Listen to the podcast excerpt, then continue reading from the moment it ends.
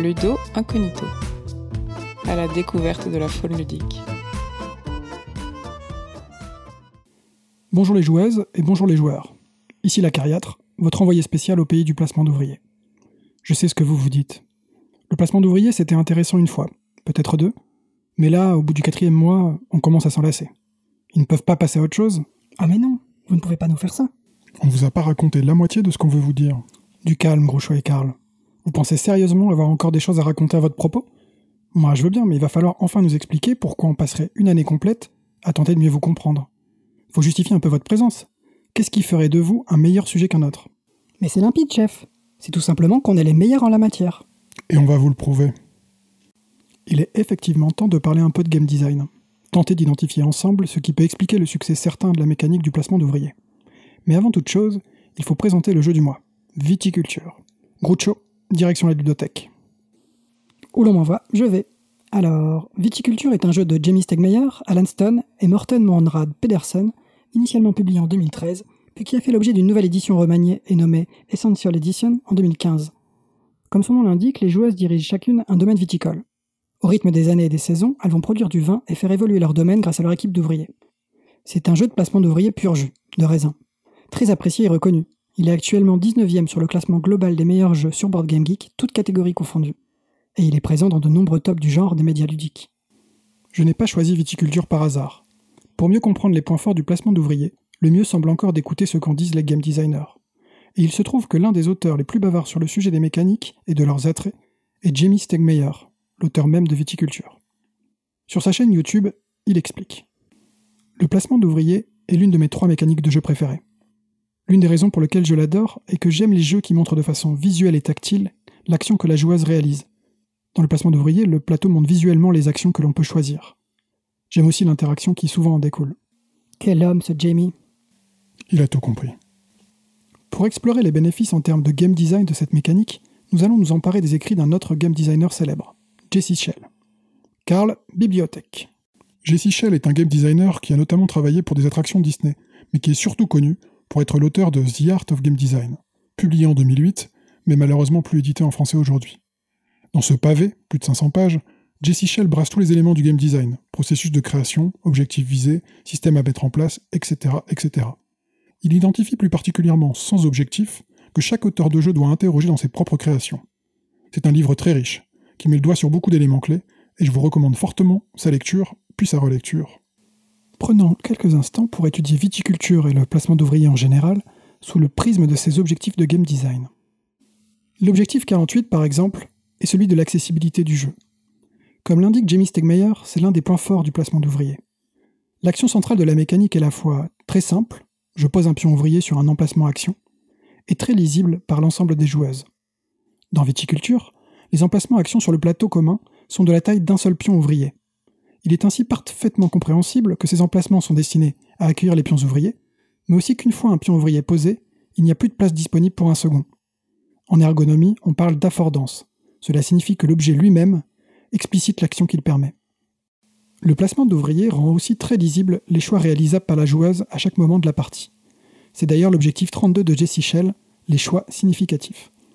Cela ne signifie pas que les stratégies vers la victoire soient simples à mettre en œuvre, mais chaque joueuse a sous les yeux l'éventail des actions à sa portée. Dans Viticulture, les actions possibles à chaque saison sont bien distinguées, ce qui réduit encore le nombre de choix, évite la paralysie de l'analyse et rythme des tours rapides. Enfin, le placement d'ouvriers est aussi accessible parce qu'il est très connu des joueurs. Cela réduit d'autant le temps d'appropriation des nouveaux jeux du genre. L'objectif 36 de l'art du game design est celui de la compétition. Dans le placement d'ouvriers, une compétition est directement inscrite dans le choix des emplacements actions. Chaque joueuse doit sélectionner une action non seulement en fonction de ce qui l'intéresse elle-même, mais aussi en fonction de ce qui intéresse les autres joueuses. C'est une interaction indirecte qui a lieu pendant l'ensemble de la partie. Elle oblige ainsi chaque joueuse à rester concentrée, même quand elle ne joue pas, pour surveiller les autres stratégies et réorienter la sienne si l'emplacement convoité devient inaccessible. Le placement d'ouvriers est une mécanique très associée au jeu de gestion. Dans cette école de conception, les jeux doivent être éthiques, objectif 30, l'équité, c'est-à-dire proposer les mêmes chances à tous les joueuses, et laisser le moins de place possible au hasard. C'est l'objectif 34, compétence versus chance, avec ici un penchant très fort pour la première. Le placement d'ouvriers respecte à la lettre ces deux objectifs. ce qui explique en grande partie sa position de genre de référence des jeux de gestion. Dans Viticulture, comme dans beaucoup d'autres jeux de placement d'ouvriers, la joueuse peut recruter de nouveaux ouvriers en cours de partie.